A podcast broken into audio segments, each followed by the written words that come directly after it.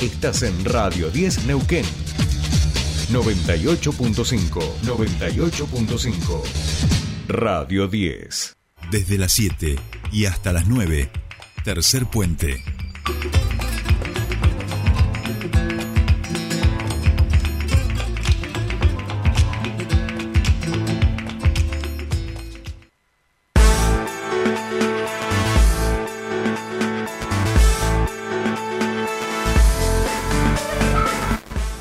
Bien, seguimos aquí en Tercer Puente. Comienza nuestra segunda hora. Son ya las 8 y 2 minutos de la mañana y nosotros nos trasladamos hasta Buenos Aires. Como habíamos dicho al comienzo del programa, ya estamos en comunicación con Susana Roberto, ya es presidenta de la asociación MAMI y están impulsando un proyecto de ley en el Congreso para tipificar la especificidad de la violencia vicaria como una forma eh, particular y muy cruel, por supuesto, de la violencia de género y en este de este tema Queríamos estar charlando con ella. Susana, muy buenos días. Te saludan Soledad Brita Paja y Jordi Aguiar. Bienvenida a Tercer Puente.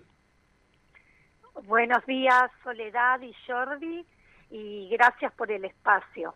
No, por favor, gracias a usted por, por atendernos. Bueno, un poco lo decíamos en, en la introducción, se viene este a partir del trabajo eh, de una criminóloga forense que viene trabajando las especificidades de la violencia de género en este concepto que tiene que ver con la violencia vicaria y que ahora también el, el Congreso por primera vez empieza a discutir y a tratar de darle una, una tipificación.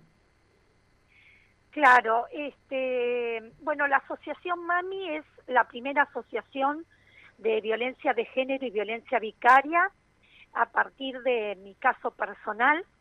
Hace tres años que estamos trabajando y como bien vos decís, la licenciada Sonia Bácaro es la que acuñó el término de violencia vicaria después de estudios que se hicieron en el Reino Unido y, e investigaciones que hizo ella misma.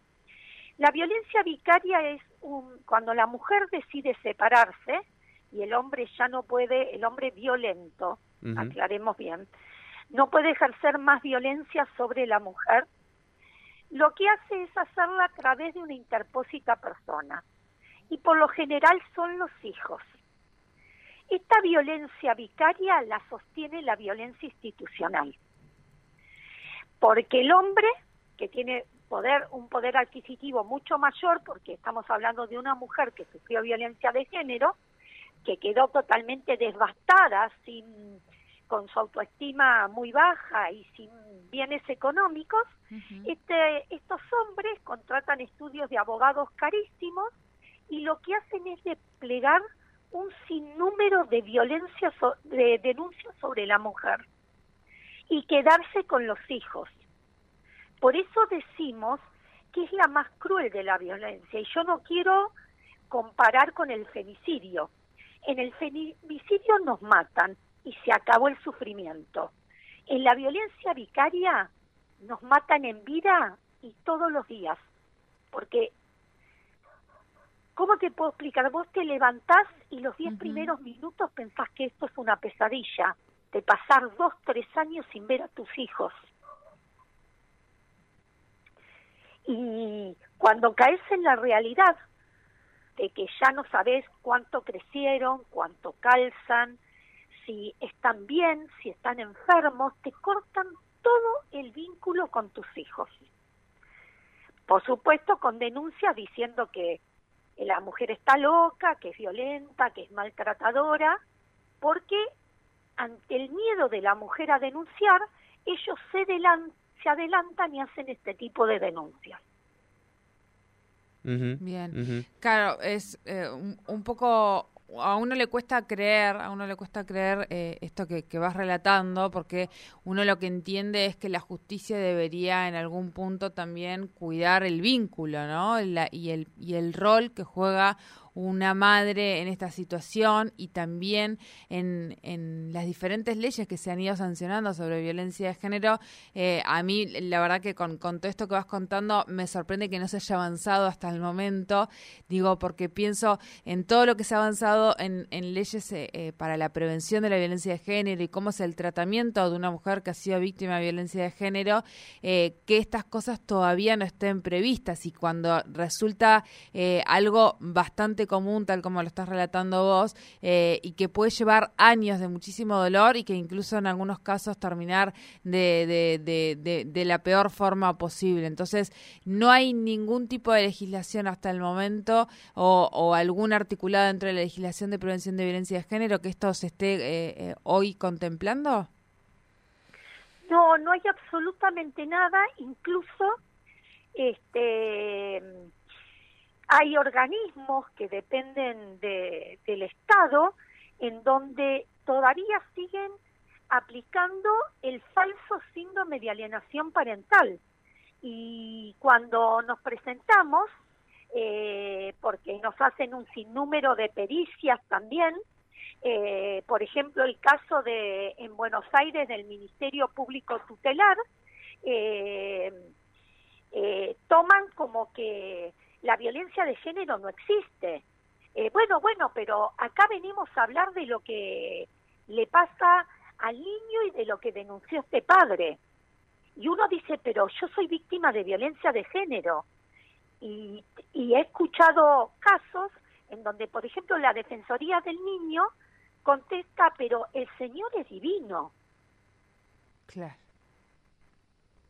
Y no, no había absolutamente nada hasta que nos pusimos a trabajar con el doctor Juan Pablo Gallego, el doctor Enrique Stola, Nora Schulman del Casacirín y la doctora Karina Chávez, la asociación FEMIA, eh, la doctora Betiana Pagliasi, que fuimos los que redactamos junto a Victoria Tolosa Paz eh, el proyecto de ley de violencia vicaria.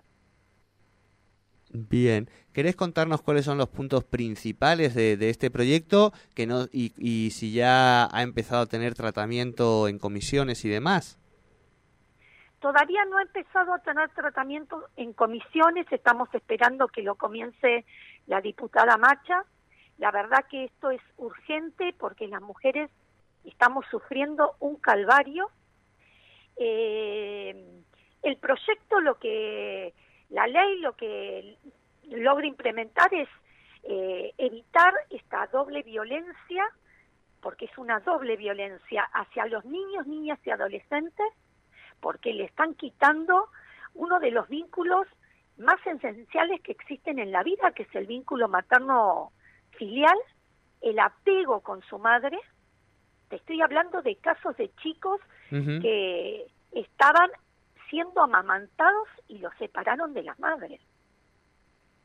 Y, y la violencia contra la mujer, porque estos eh, hombres violentos, yo siempre recalco esto, porque no es que todos los hombres, estos hombres violentos lo que hacen al quedarse con los hijos es quedarse con la casa y que la mujer pague la cuota alimentaria.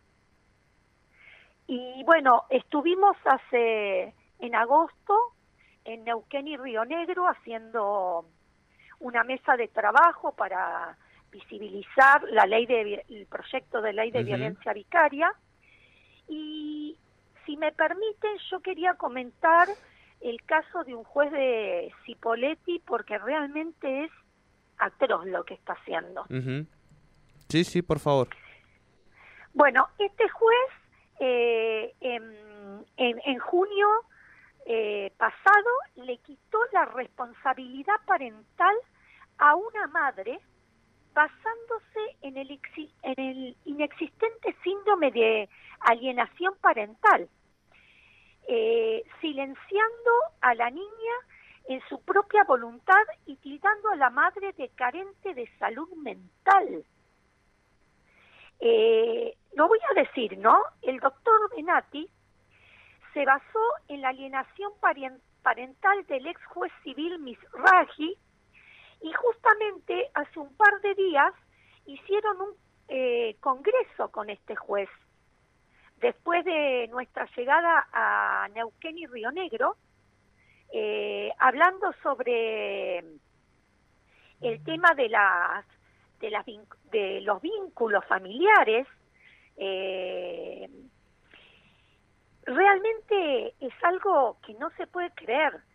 Eh, desde el 2015 hasta la actualidad viene hostigando a una madre y a su hijo, el que actualmente tiene 11 años, con una revinculación forzada con un padre violento que ha sido denunciado y ahora con una jueza subrogante se logró que se eh, separe este, este, este, este vínculo que este juez había impuesto, ¿no?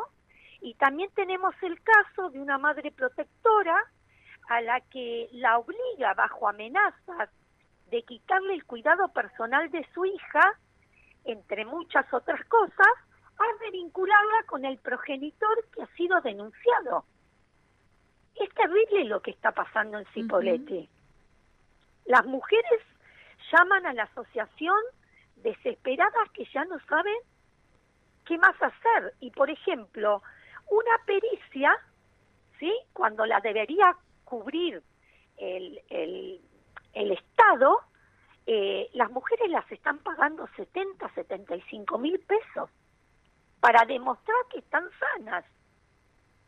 Es increíble.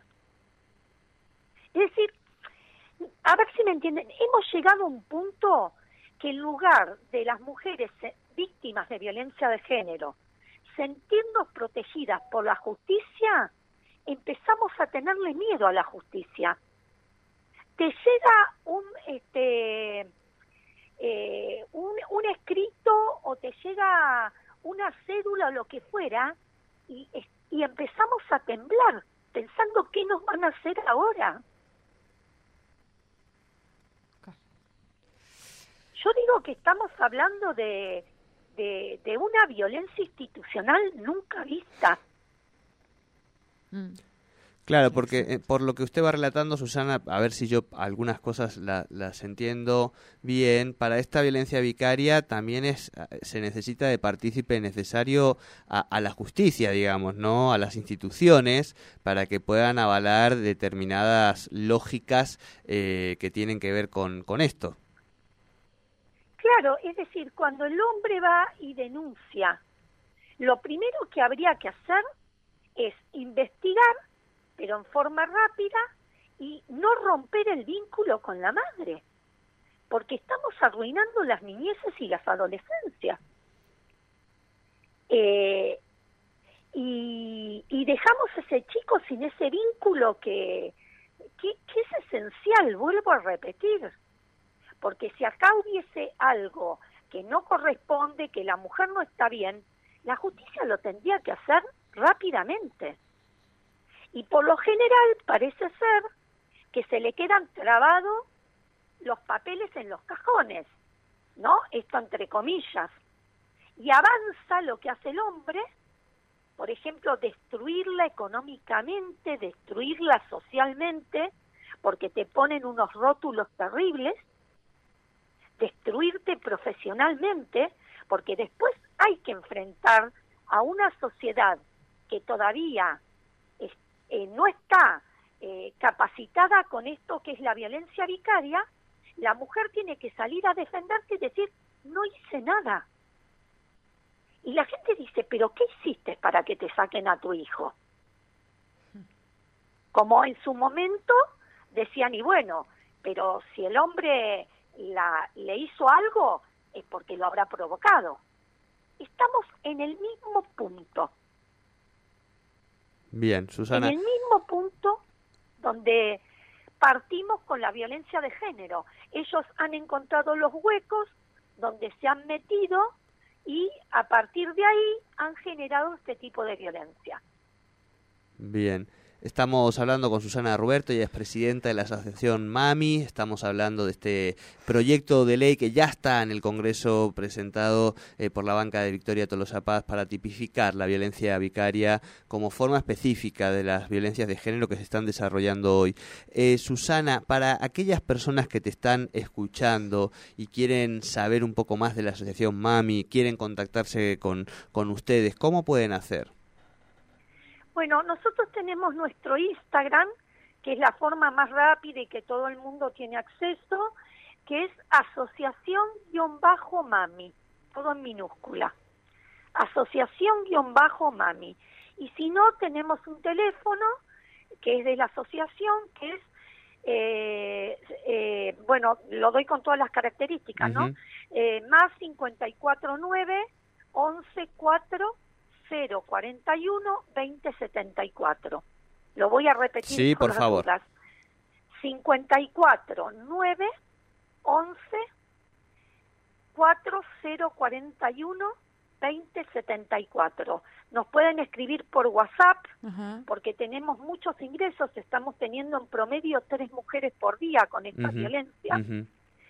Y o por el Instagram donde van a ver todo el Instagram es un Instagram hecho por mujeres autoconvocadas Bien. y donde mostramos el trabajo que hacemos. Es una Mm. asociación sin fines de lucro, no recibimos subsidio y somos todas madres que estamos sufriendo eh, este tipo de violencia. Bien, bien. Bueno, muchísimas gracias por, por este contacto. Por supuesto, los aquí el espacio abierto para, para cualquier otra información que quieras compartir, cualquier avance, cualquier necesidad que tengan desde la asociación. Muchísimas gracias por tu tiempo con nosotros aquí en Tercer Puente. Muchísimas gracias a ustedes por el espacio y me quedó algo por decir. El Sí. 4 de octubre Ajá. va a haber una mesa de trabajo en, eh, en la Honorable Cámara de Diputados en La Plata. Bien. Eh, así que bueno, eh, con, un pa- con un panel de expertos muy importante, eh, ya dije el doctor Juan Pablo Gallego, el doctor Enrique Stola, eh, Nora Schulman del Cafacirín y la licenciada Bárbara Porter de Chile. Perfecto, Susana. Eh, le decimos entonces ese también para que lo puedan buscar. Muchísimas gracias por este contacto y seguimos entonces todos atentos a poder generar el espacio para cuando lo necesiten, ¿sí? Bueno, un beso grande para Neuquén y para ustedes y gracias por ayudarnos en esta lucha. Muchísimas gracias a vos. Hablábamos entonces con Susana Ruberto, ella es presidenta de la Asociación MAMI, sobre este proyecto de ley que está actualmente en el Congreso para tipificar la violencia vicaria en la violencia de género.